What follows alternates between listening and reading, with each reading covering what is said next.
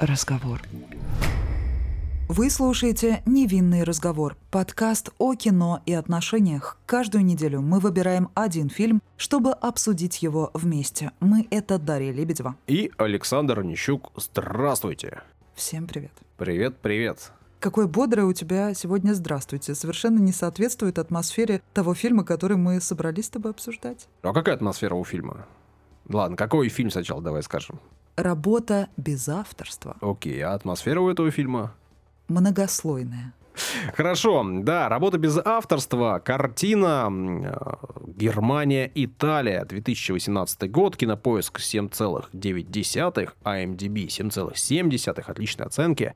Два приза Венецианского кинофестиваля в 2018 году. Номинация на «Золотой глобус» лучший фильм на иностранном языке. Две номинации на «Оскар» лучшая работа оператора и лучший фильм на иностранном языке. Ну и режиссер, он же сценарист, я назову его полное имя, точнее я его прочту, потому что запомнить это невозможно. Флориан, Мария, Георг, Кристиан, граф Хенкель фон Донерсмарк. Ну а для тех, кто не любит говорить сложно, попроще, просто Флориан Хенкель фон Донерсмарк. Так проще значительно. Я, слушай, так и не смогла запомнить его фамилию. Имя запомнила, что он Флориан. А Донорсмарк мне вот как-то почему-то тяжело дается. Он фон, и это важно. Я помню. Да. Так же, как в фильме... Фон запомнить несложно. Так же, как в фильме важно человека называть профессором, также его важно называть фон Донорсмарк Хенкель. Фон Донорсмарк, потому что он граф. Вот, у него, значит, имеются призы, приз Британской киноакадемии, Сезар и Оскар 2007-2008 годов, лучший фильм на иностранном языке «Жизнь других». Да, я, к сожалению, еще не успела посмотреть эту картину, она у меня на очереди. В моем личном списке, не относящемся к нашему подкасту, возможно, мы когда-нибудь, конечно, и рассмотрим и этот вариант, но пока я хочу, наверное, оставить это просто для себя.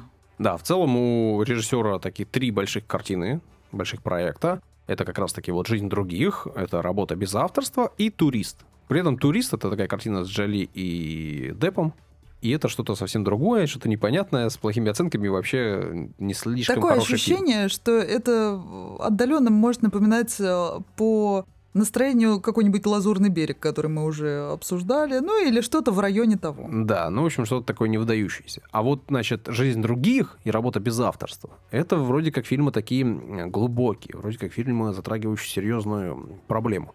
И не одну. Но дело только в том, что, по сути, это фильм об одном и том же. И об этом мы обязательно поговорим в рамках нашего сегодняшнего подкаста. Давай о главных актерах, главных персонажах. Фильм «Германия-Италия». Актеры, в общем, немцы. Том Шиллинг главную роль играет. Себастьян Кох, его вы наверняка где-то видели. Тома Шиллинга я, честно говоря, особо нигде не видел. Слушай, удивительно про Тома Шиллинга. Я его тоже до этого нигде не видела, но ты помнишь, я часто упоминаю и рассказывала в рамках нашего другого подкаста про феномен Баадра Майнхов. Так вот, он снимался в фильме под названием э, Баадр Майнхов. Да, вот он это... там играл не главную роль, но да, снимался. При этом меня больше поразило то, что он начинает э, в этом фильме играть там 18-19-летнего парня, может быть, даже 17-летнего. А на момент съемок ему было 36. Ну да, обычно так делают, наверное, только у нас в стране. мне казалось. Но он действительно очень молодо выглядит. Да, и не, нет, я не к тому, что он не выглядит там на 36, он выглядит там реально там 20-летним парнем. Ну, повезло, хорошая генетика. Да, да, да. Себастьян Кох, как я и сказал, его, скорее всего, видели где-нибудь, там супер больших ролей, суперсерьезных я что-то не припомню, может быть, я просто Слушай, не разбираюсь. но зато, когда я увидела его лицо, я сразу поняла, что я его точно где-то недавно видела. Вот как всегда, но оно витало где-то. Mm-hmm. И почему-то мне показалось, я вот смотрю на него и думаю, вот ему бы Наполеона сыграть. Вот ему бы Наполеона сыграть. Посмотрела его фильмографию, и оказалось, что он действительно снимался в фильме с названием «Наполеон». Ты представляешь, я просто открыла в себе какие-то способности сверхъестественные, но не в главной роли. Он там играл какого-то другого военачальника. В общем, не суть, но атмосферу, его типаж, его эстетику я уловила. Паула Бер, Э, Саския Розендаль, ну и, в общем, еще список актеров, в основном немцев, но есть тут и Евгений Сидихин, актер русский, играет да, причем русском. В совершенно привычном нам образе. И он так хорошо туда вписался, вообще замечательно. И знаешь еще, вот ты наверняка не назовешь Ларса Айденгера, Потому что он здесь в эпизодической роли э, в самом начале, где он стоит около картин Кандинского Василия, и вот говорит вот эту очень важную в начале фильма речь да, по поводу искусства и э, его значения современного. И этот актер удивительным образом произвел на меня просто невероятное впечатление в работе «Уроки фарси». Он сыграл там одну из двух главных ролей просто великолепнейшим образом. Причем этот э, фильм режиссер Вадим Перельмана, который к нашей стране тоже косвенно имеет отношение. Этот фильм был представлен на фестивале «Послание к человеку» в ноябре прошлого года. И я об этом заметку писала. Я думаю, если кто меня знает, то ее читал, и тоже наверняка многие смотрели этот фильм. Но для нашей страны этот актер в первую очередь, к великому сожалению, ассоциируется только с фильмом «Матильда». Вот к великому сожалению. Я очень хочу, ребят, если у кого-то есть предвзятое отношение к Ларсу Айдингеру, пожалуйста, посмотрите фильм «Уроки фарси». Я заклинаю. Нужно прислушиваться к советам Дарьи. Плохих советов Дарья не дает. Так же, как не дает плохих советов по напиткам. Давай об этом поговорим. Употребление алкоголя вредит вашему здоровью. Наши личные рекомендации не являются призывом к действию. К ним не стоит прислушиваться, если вам еще не исполнилось 18 лет. Погода за окном и колоритная атмосфера фильма шепчут нам о том, что снова настало время выпить рислинг. Именно этот сорт винограда стал основой винодельческого характера Германии. Рислинг является лидером по площади посадок в этой стране и давно уже числится в фаворитах нашего личного рейтинга предпочтений. Белое, молодое, фруктовое, слегка дерзкое вино – подходящее дополнение к сегодняшнему разговору. Картина, ну, как всегда, я смотрю без подготовки, как всегда, не читаю и не готовлюсь э, к просмотру как-то специально. Показалось мне, что наверняка основана на каких-нибудь там плюс-минус реальных событиях. Угу. Оказалось, что в принципе нет. Э, действительно был такой художник э, Герхард Рихтер. Он действительно родился там же, где главный герой. Плюс-минус его жизнь чем-то похожа, но все-таки это другое какие-то похожие картины в какой-то период жизни он рисовал. Но в целом, насколько я понимаю, все-таки это больше такой художественный фильм, чем автобиографический или просто биографический. И фильм, как по мне, почему я об этом уже начал говорить чуть раньше, он пересекается и перекликается с жизнью других.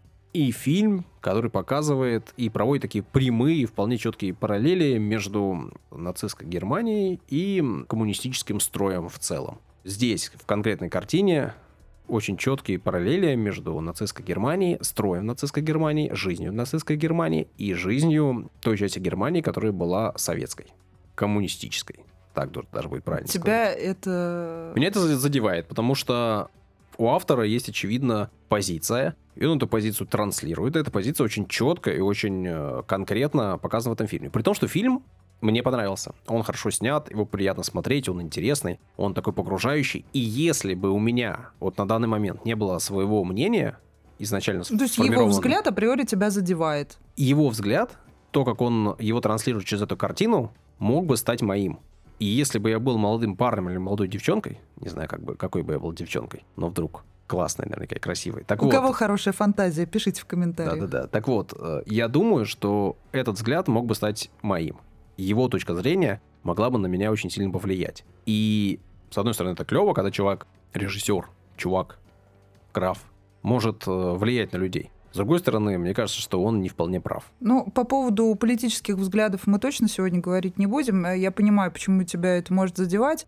Но, тем не менее, я считаю, что эта картина, несмотря на э, всю историческую обусловленность, в первую очередь об искусстве, о свободе самовыражения и, конечно, о любви. О свободе самовыражения, об этом и речь, о том, что, значит, свободы не было в нацистской Германии, свободы не было в коммунистическом строе, никакой вообще свободы. И свобода может быть только в демократическом строе, где совсем все по-другому, где можно жить классно, круто, и, и это рай на земле. Я не коммунист. У меня вообще политических взглядов сформированных особенно нету.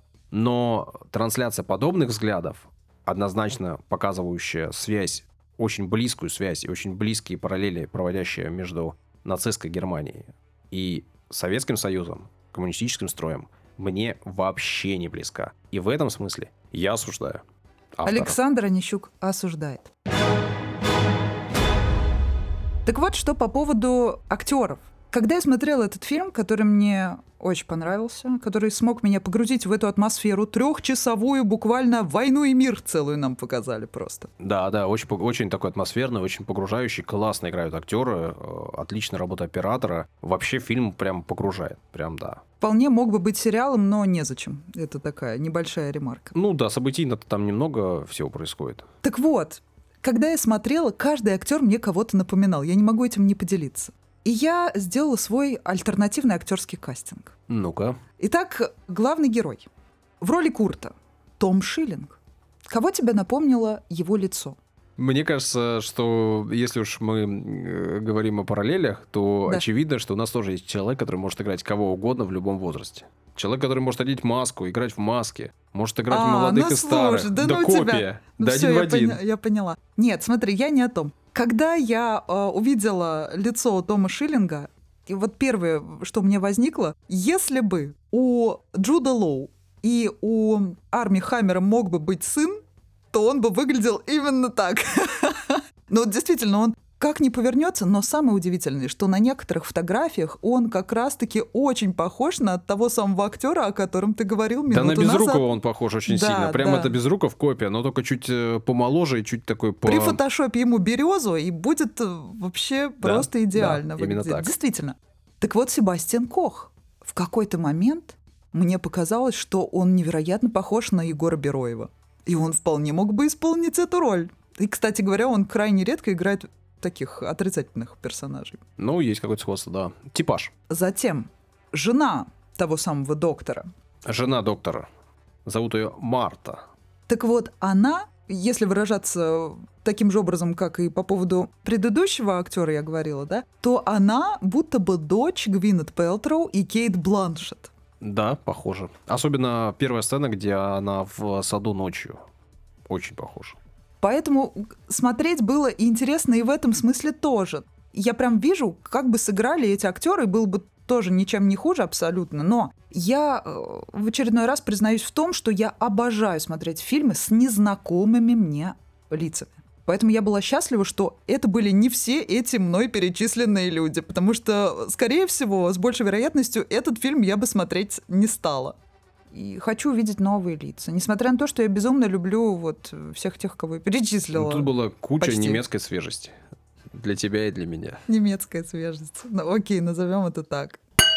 Так что же, главная героиня, которая, кстати говоря, я не сказала, в какой-то момент напомнила мне Лив Тайлер, главная героиня начала фильма. Та девушка, которая сошла с ума после того, как вручила букет Гитлеру. Тетя Элли. Да, тетя, тетя Элизабет. Курта. Да. С потрясающими глазами, Психические расстройства. Хочу немного отвлечься от сюжета, не хочу, чтобы мы шли по нему, потому что это может затянуться, мне кажется, на э, какое-то бесконечное количество времени. По поводу психических расстройств. Мне кажется, этот фильм обязательно нужно смотреть тем, кто себе придумывает сейчас диагнозы, что стало особо модным. И я понимаю, что у каждого человека в легкой степени наверняка есть какое-то отклонение в пределах нормы той самой. Будем все-таки употреблять с тобой в общепринятом значении это слово хотя мы часто об этом спорим. Девушку, по сути дела, с шизофренией, и то, я так понимаю, не особо подтвержденное, у нее было вот именно расстройство какое-то, мне кажется, моментное, вот после вот тех самых событий, связанных с тем, что она совершенно не разделяла ту ситуацию, которая происходит в стране, но она была вынуждена вручить вот этот букет, да, человеку, которого, по сути дела, она презирала, и у нее случился вот этот вот сдвиг. Но я не думаю, что у нее действительно, возможно, я не понимаю чего-то, э, что у нее была шизофрения. Тем не менее, ее забрали. Да, потому что закон, да, потому что чистка. Все нам понятно, все известные исторические факты здесь приведены. Об этом вообще не стоит говорить. Мне просто интересно, вот э, люди, которые сейчас сами себе диагнозы ставят психические и спекулируют на этом на всех YouTube-каналах, во многих подкастах, э, значит, постоянно себе ставят депрессию каждый второй. Хотя это серьезный и сложный вообще диагноз, если что так. Самое модное расстройство это биполярное расстройство. Биполярочка. Самое модное. Куда без биполярочки, да. Вы вообще люди представляете, что такое биполярное расстройство, как это страшно, прежде чем а, себя записывать в число? Просто если почитать э, описание биполярного расстройства, особенно там в какой-нибудь легкой форме, Мгм. то оно очень легко ложится, наверное, на каждого из нас или почти на, На каждого из какой-нибудь нас. киносюжет, да. Ну, на многих. То, что люди любят находить себе э, болезни, это, в общем, не только психологического характера Нет, касается. сейчас именно модно, именно псих- Психического. психология вошла в нашу жизнь, уверенные на шпильках. Как какая-то модная дамочка. Никто ее не знал нас 10 лет назад толком. Не было этого в нашей стране. И вдруг все сразу стали психически больными. И кичаться этим. Это модно, да, это интересно, это вроде как привлекает вот посмотрите этот фильм, вам, возможно, сразу перехочется. Но в данном случае я бы не сказал, что она здоровая. Да, нездорово. Ну, вряд ли человек, разгуливающий голым перед детьми, здоровый. Да и в целом такие особенности, да, там типа по- погудите мне 100 автобусов. Ну, тоже как-то это немножко странно. Но это красиво. Племянника своего положить на колени и пусть смотрит мне в декольте, рассматривает меня. В этом тоже есть что-то красивое. Ну, красивое, не знаю. И в том, что красиво, знаешь, маленький мальчик в детстве увидел прекрасную фигуру женщины, играющую на пианино. Да он, Это видимо, ее видел и до этого, потому что он до этого рисовал, э, видимо, ее же обнаженной. Но И- это красиво. Ну, в смысле, она, у нее неплохая фигура, да, она выглядит симпатично. Она но- как нимфа выглядит. Но надо ли это видеть маленькому мальчику? Нужно ли... Очевидно, если маленький мальчик рисует голых женщин, это на него произвело впечатление. И, Ну, среднестатистическому маленькому мальчику не надо э, это- А видеть. художнику а, великому, да, нужно. а тот, который потом, э, исходя из этого, возможно, получит какие-то немного искаженные, искаженное представление о реальности, которое ему поможет в этой работе художника, вот такому, может быть, и нужно. Это А, или он, может быть, свихнется и Может сойдет с быть, ума, и также вполне. будет себе тарелкой голову может пробивать. быть. В Вчера общем, тарелку, кстати, разбила. В общем, э, ведет она себя немножко странно. Понятно, то, что не может быть никаких э, сомнений в том, что ей нужна помощь, а не э, стерилизация. Понятно, что ее загонять в, в дурдом, может быть, и не, имеет смысла, может быть, имеет смысл ей помогать. И понятно, что нам показан период жизни страны, да, и, в общем, всей планеты, получается, э, такой критичный, да, и опасный. Но их идеи, вот об этом ты говоришь, что много говорят, и, в принципе, об этом говорить не надо, но мне кажется, что в этом фильме есть почва для этого разговора. Их идеи кое-кто разделяет. И главный, значит, такой плохой персонаж этого фильма, да, профессор, профессор Карл Зебанд, он эти идеи разделяет не потому, что это модно, не потому, что это нужно, не потому, что это будет твоим капиталом потом, а потому, что он в них верит искренне. И он верит в них с самого начала фильма и до самого конца фильма. Он верит в то, что нужно производить очистку рода человеческого, верит в то, что нужно освободить место. И дело тут не в том, какие это идеи глупые и опасные, а в том, что человек верит. При этом за весь фильм ну, понятно, что нам в какой-то момент для сложности сюжета, чтобы нам его только с дьявольской стороны не показывать, э, значит, мы видим, как он помогает, как он делает свою работу, да, и э, благодаря ему, ну, я думаю, что это тоже продуманный ход, Да, конечно, смо- с его Почему стороны. продуманный? Он верит, свою он работу. верит в то, что он не должен помогать э, больным. Нет, когда он, Он помог верит- родиться ребенку. Я понимаю, он верит, что он должен очистить род человеческий. А если рождается белый, здоровый ребенок, почему бы не помочь белому, здоровому ребенку победителя, Да. сильнейшего? Мы Это значит, понимаем что эту логику. это не нарушает его э, Мгм. мир и его Да-да-да. мироздание никак. Он действует в рамках своей логики. И то, что это ему помогает, ну, он такой еще и продуманный человек. Он э, форму шьет себе, не какую-то берет первопавшись, а шьет себе и тренируется э, в зиговании, потому что он хочет производить впечатление. Так они все так И он знает, как произвести впечатление. Я не думаю, что все, но те, кто верили, те, кто для кого это было по-настоящему важно, наверное, тренировались. Суть в том, что э, человек верит, и его устой жизненный он пытается пронести через э, всю свою жизнь. И он готов идти на все ради своей веры. Да? Он готов жертвовать своей дочерью, и он вполне очевидно понимает, что на третьем месяце беременности, делая ей аборт, он, скорее всего, рискует лишить себя потомства. Но он готов на это пойти ради того, чтобы не появился на свет урод, как он считает. при всей отрицательности персонажа, он а, говорит уже ближе к финалу фильма такую фразу. Ты не должен быть хорошим, ты должен быть лучшим, чтобы быть востребованным. И вот с этой фразой сложно не согласиться. Это действительно работает. И я точно знаю, как работает эта схема. Но дело в том, что подобная стратегия, доведенная до абсурда, приводит к страшным последствиям. Это а как вот э, то самое выражение, что благими намерениями вымощена дорога в ад. Ну, это достаточно пафосно звучит, не очень люблю эту формулировку, но так проще объяснить. Это да, то есть э, такая, конечно, спорная фраза. Я не хочу углубляться вот по поводу этого в какие-то глубокие обсуждения, потому что это все равно так или иначе приведет нас к разговору о нацизме и, ну, в данном конкретном случае. Да нет, ну, когда он говорит, что нужно быть лучшим, ну, все, опять же, логично. Если ты хочешь быть победителем, ты должен быть лучшим среди всех, кто принимает участие в соревновании. Если ты хочешь быть победителем в жизни, ты должен быть лучшим среди всех. Ну, опять же, все логично, все четко. Ну, Вопрос кстати, просто, нужно ли тебе быть победителем? Да, да, да. На эту тему у нас есть э, записан отличный подкаст э, по фильму Тони против всех. Хорошая мать. Если вам интересна эта тема, обязательно послушайте его. Так вот, что по поводу абортов. Сейчас эта тема тоже очень актуальная. Все ее постоянно перегоняют, из пустого в порожнее пересыпают. И это действительно очень серьезный вопрос, на который, мне кажется, есть один единственный однозначный ответ. У тебя есть какая-то сформулированная позиция по этому поводу? У меня есть позиция по поводу фильма. Ей не нужен был аборт. У нее mm-hmm. не было к этому никаких предпосылок. Аборт был нужен только отцу и он сделал то, что считает нужным. Знаешь, вот, окей, я не будем, я понимаю, не будем очень серьезно про это говорить. Нет, мы можем поговорить с тобой серьезно. Ты правильно говоришь, это важная тема, это серьезная тема. Просто она, я знаю, к чему она придет. К тому, что женщина имеет право. И по факту женщина имеет право, но не имеет права мужчина.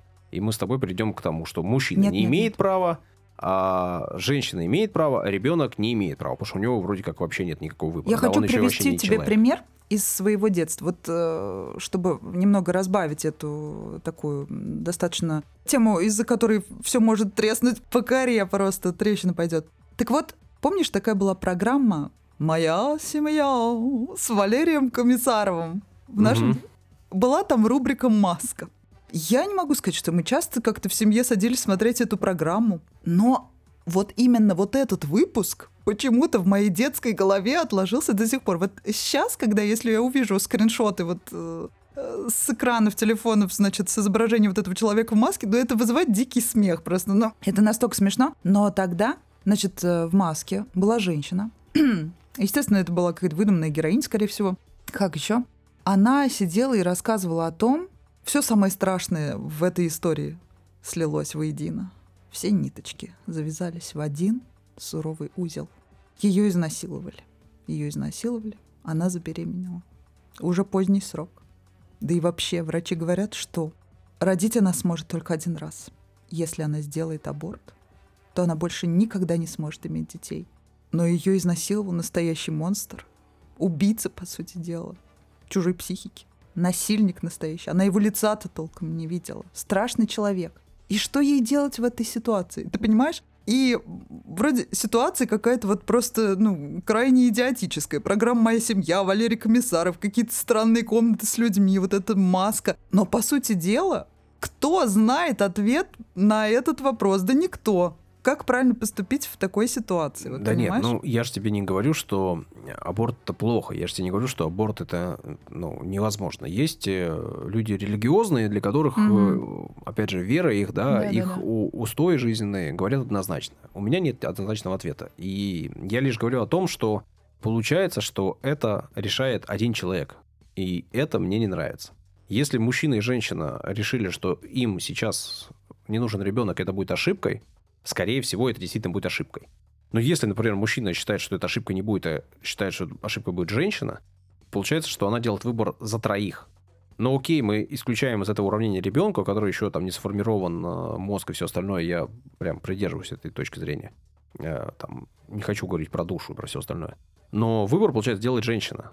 Понятно, что если тебя изнасиловали, понятно, что ситуация может быть миллион, и запрещать аборты, это, наверное, странно. Но, с другой стороны, Нет, то, о чем ты говоришь, это, конечно, чисто вот личные отношения, и это нужно решать в каждом конкретном случае. Но ты всегда, говоришь их, о... ли- всегда ли их лишают в конкретном случае? Мужчина и женщина э, там э, были в отношениях, завели э, ребенка, ну то есть зачали ребенка, а потом они вдруг поссорились. И женщина, а женщина эмоциональна, тем более она будет эмоциональна в момент Мгм. беременности, у нее гормональная перестройка, все остальное. И, и вдруг она эмоционально принимает решение. И идет и избавляется от плода. Ну и как бы в общем, это очень сложно, действительно, и нет правильного ответа. Мы с тобой часто приходим к тому, что ответов правильных нет, и в данном случае тоже нет. Но тут-то все понятно, тут никакого Да, не нужно здесь было... э, такого вопроса не Да, стоит, да, конечно да. же.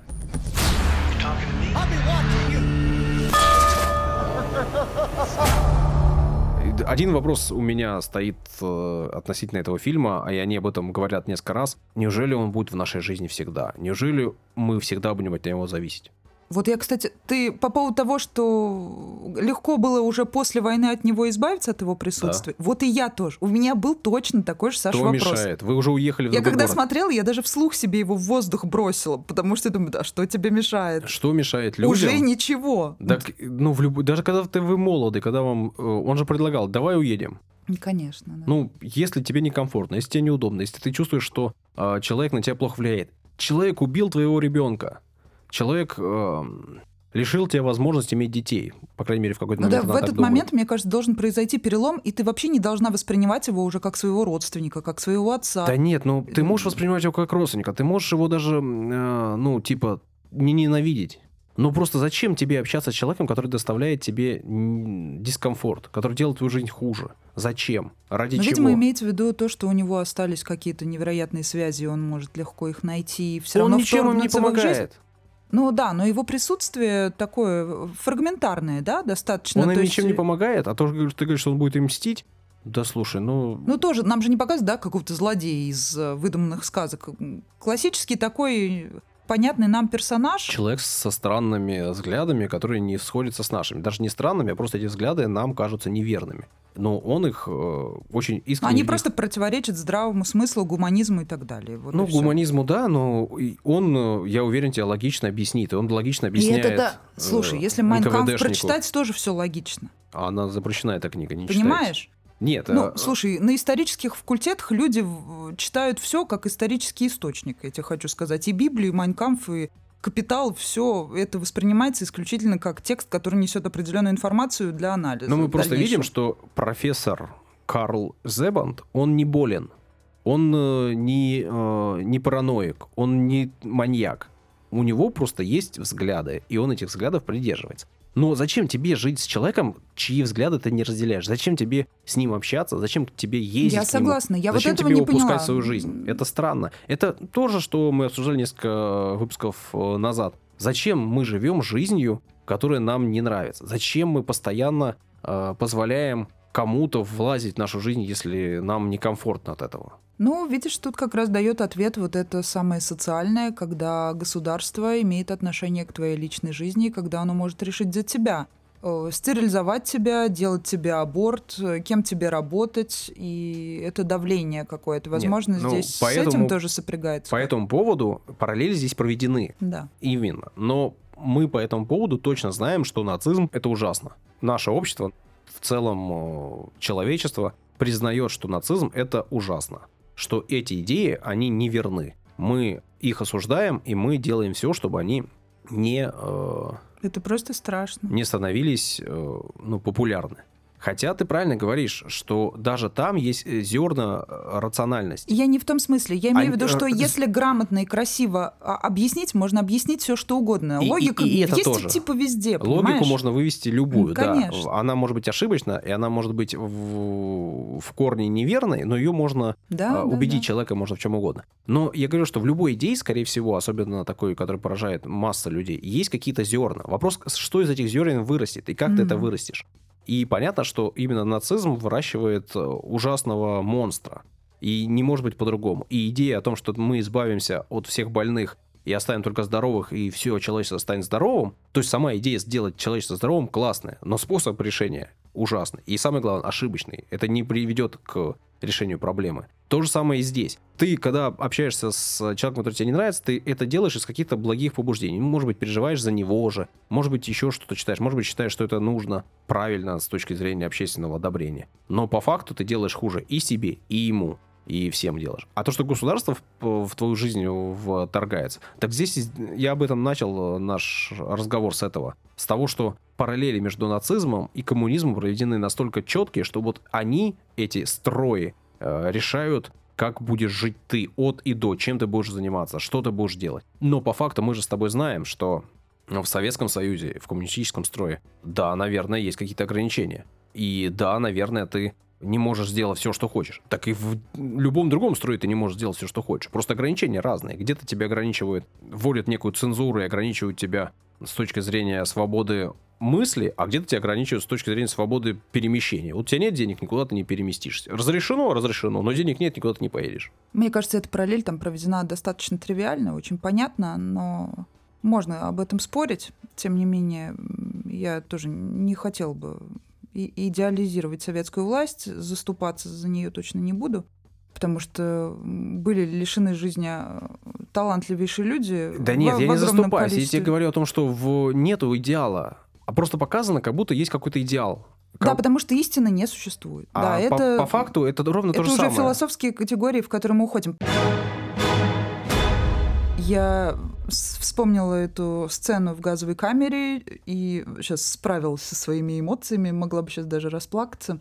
Я вспомнила тот момент, когда моя подруга детства первый раз, ну, лет 15, наверное, назад, или когда уже, не помню, первый раз побывала в Израиле по праву крови, и она посетила музей катастроф. Я никогда не забуду когда она, приехав, мне рассказывала свои эмоции. Они были тогда, ну, такими немного подростковыми, наивными. Она рассказывала о восприятии э, людей, посетителей этого музея. Кто-то вставал на колени, кто-то плакал, кто-то просто смотрел, кто-то впитывал информацию, а кто-то цинично рассуждал о том, какой фирмы ботиночки от тех детей, которые в результате умерли в газовых камерах. Ну, там оставалась обувь, вот вещи какие-то вот, э, наверное, эта сцена, она такое мощное на меня впечатление произвела, если честно. Ну, вообще, там несколько было сцен. И вот когда отец все-таки закрывается дверь и делает своей дочери аборт, это вообще, ну...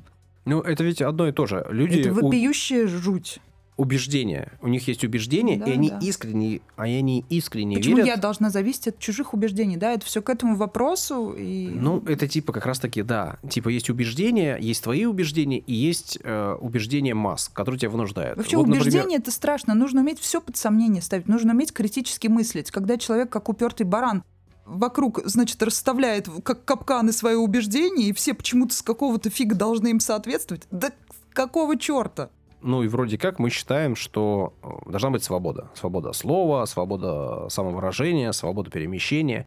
И на словах эта идея очень классная. Такая же классная, да, как но сделать... реализовать ее практически невозможно. Такая же классная, как сделать все человечество здоровым.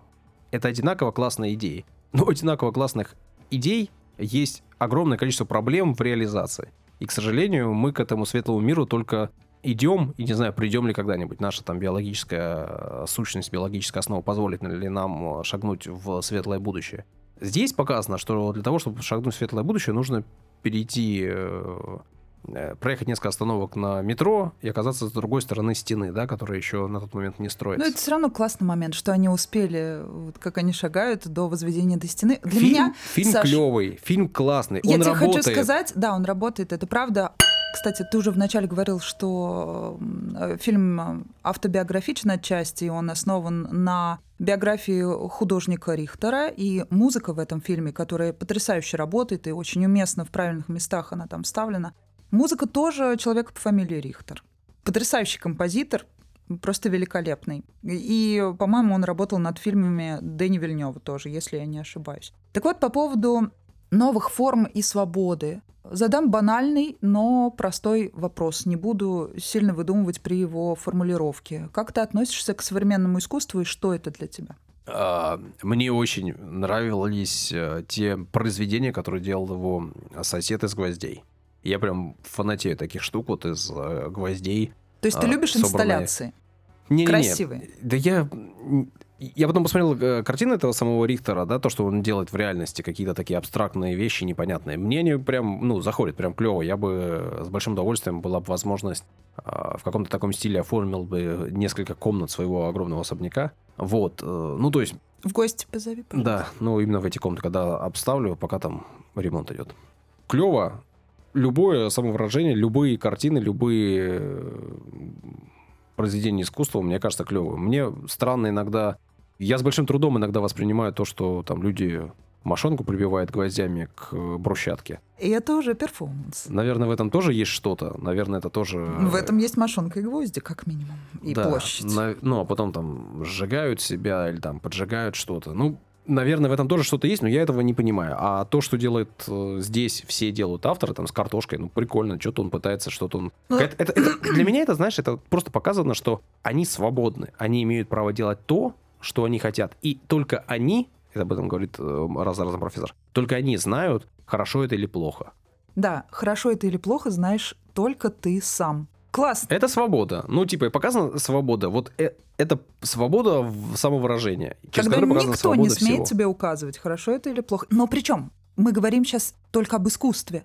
Здесь не идет речь о каких-то других категориях.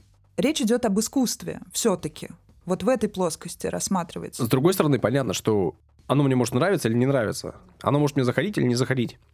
Очень многое из того, что делается, мне вообще не заходит. Он сидит из что там, шерсти и войлока и, Жир. и жира, что он там плетет, что он там делает. Ну, что-то вообще непонятное. Но он потом объясняет, что для него это важно, потому что он это чувствует. Это его, он в этом понимает. Это он сам потому что это история его жизни, новой жизни. Да, и понимая это, ты понимаешь, почему это происходит с ним, и ты даешь ему возможность этим заниматься. А если бы ты ему эту возможность не давал изначально, ты бы не узнал никогда про этого человека ничего, ты бы не узнал ничего нового, тебе бы ничего нового это произведение не дало.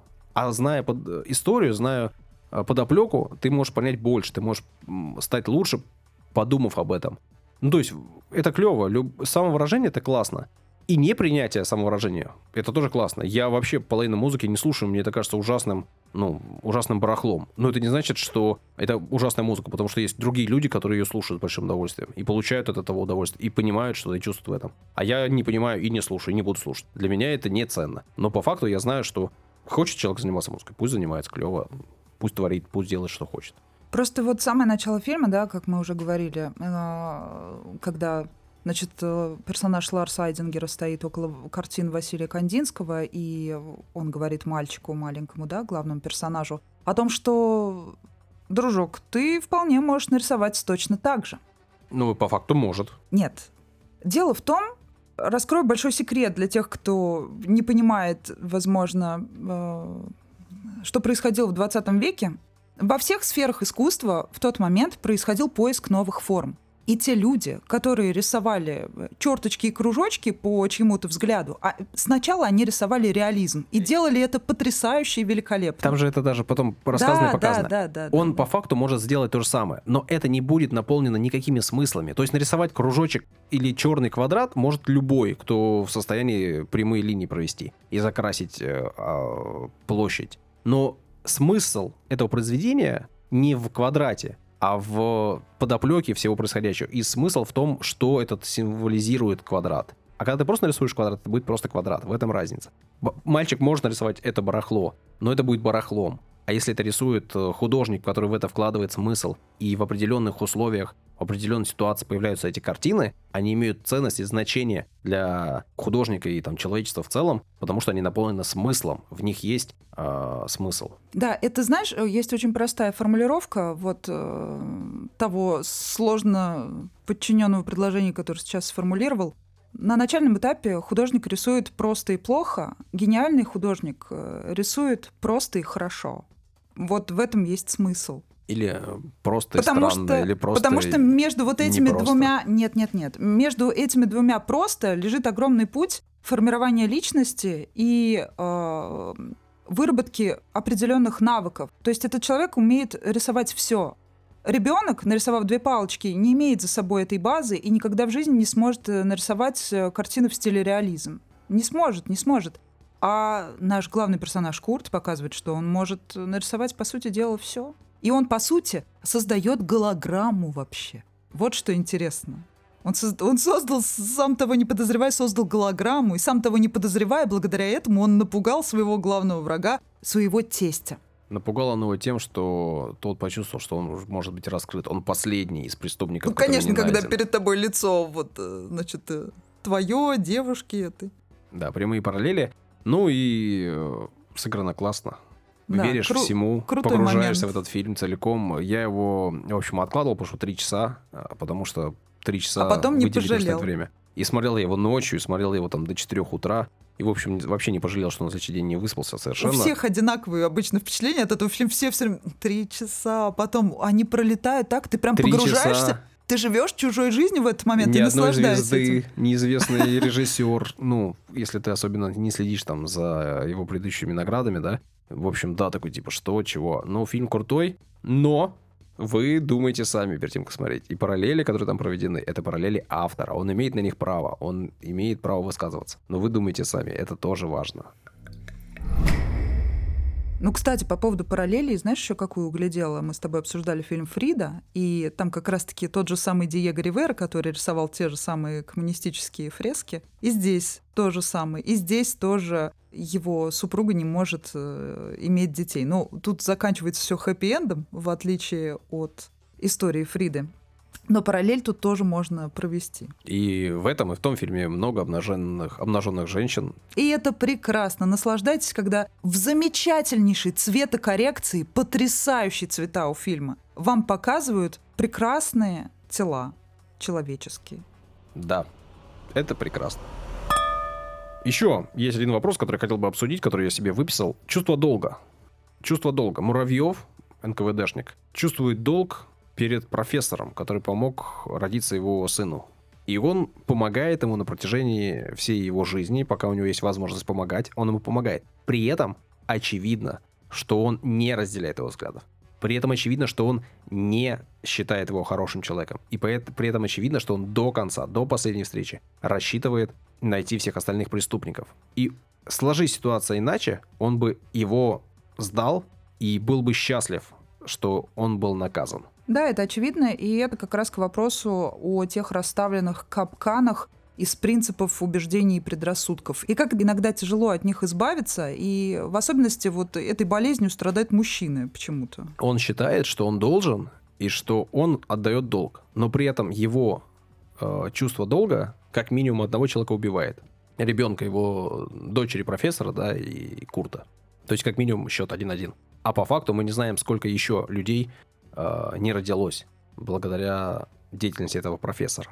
Уже после войны. Сколько еще сделал он абортов таких, посчитав, что он делает правильно. У него уже есть идея, и он придерживается ее до самого конца. Поэтому... Поэтому, как я уже сказал, благими намерениями вымощена дорога в ад. Да, перед тем, как вы подумаете, что вы кому-то должны, перед тем, как вы подумаете, что вы принимаете плохое решение, но вы должны так сделать, подумайте еще. Это на тему моралисты, самые страшные люди. Мы об этом тоже уже говорили, когда обсуждали фильм «Догвиль». Ну что, наверное, на этом э, хватит обсуждать. Фильм длинный. Не хотелось бы, чтобы наш подкаст был бесконечным. Все-таки мы чуть меньше смыслов э, привносим в эти слова, как кажется. Но, возможно, вы что-то находите полезное для себя. Именно поэтому слушайте наш э, подкаст. Если вы будете рекомендовать нам фильмы, мы будем вам благодарны. Есть у нас список, по которому мы планируем двигаться. Есть у нас идеи по тому, как будет развиваться проект. Но если вы нам что-то подскажете, мы вам будем за это благодарны. Видим мы ваши комментарии, общаемся с вами, если вы что-то предлагаете, записываем себе что-то.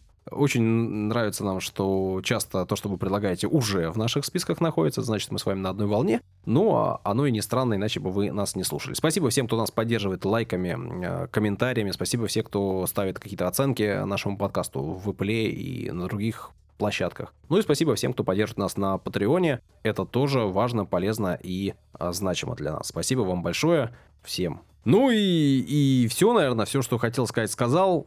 Пока-пока. Всего хорошего. Thank you.